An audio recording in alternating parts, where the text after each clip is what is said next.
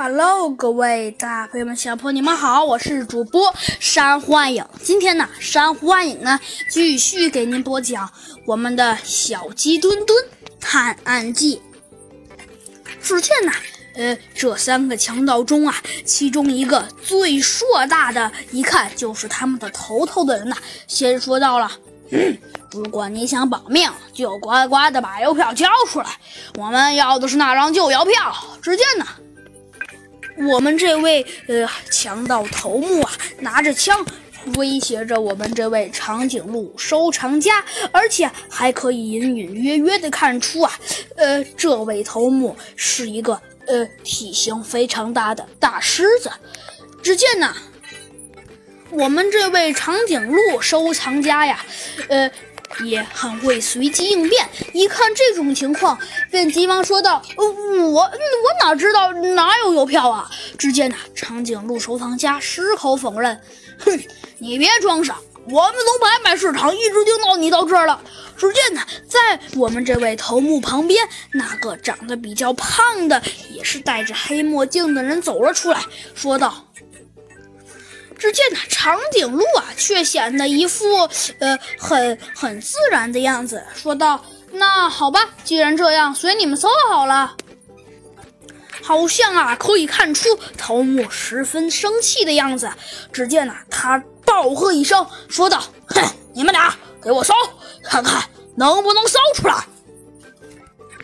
这两个小喽啰呀，也不敢怠慢，急忙呃。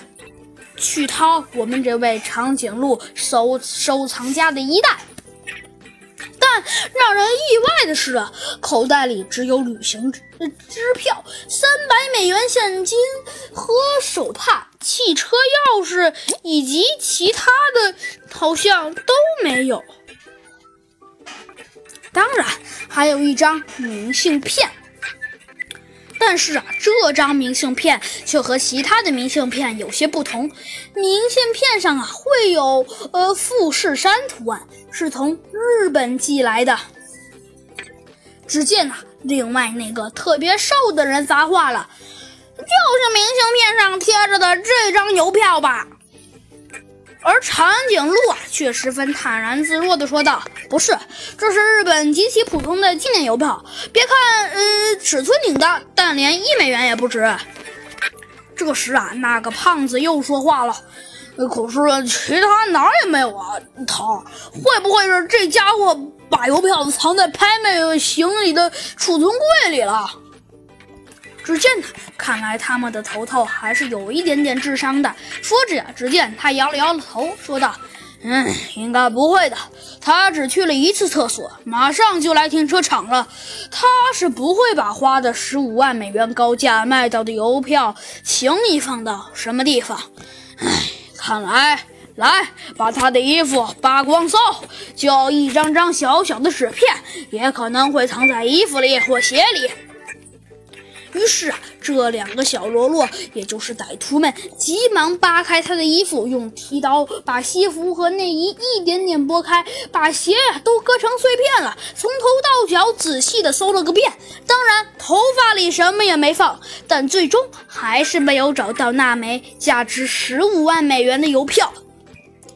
但是啊，就当这四个人满脸蒙圈的时候啊，只见啊，突然呐，这个房间的门呐。被猛地打开了，一队呀整整齐齐的森林警察呀冲了过来。没错，带头的呀正是猴子警长。原来呀，猴子警长听一个当时看到了一切的小兔子小动物，呃，听说的，急忙啊跑来了现场，抓住了这三个罪犯。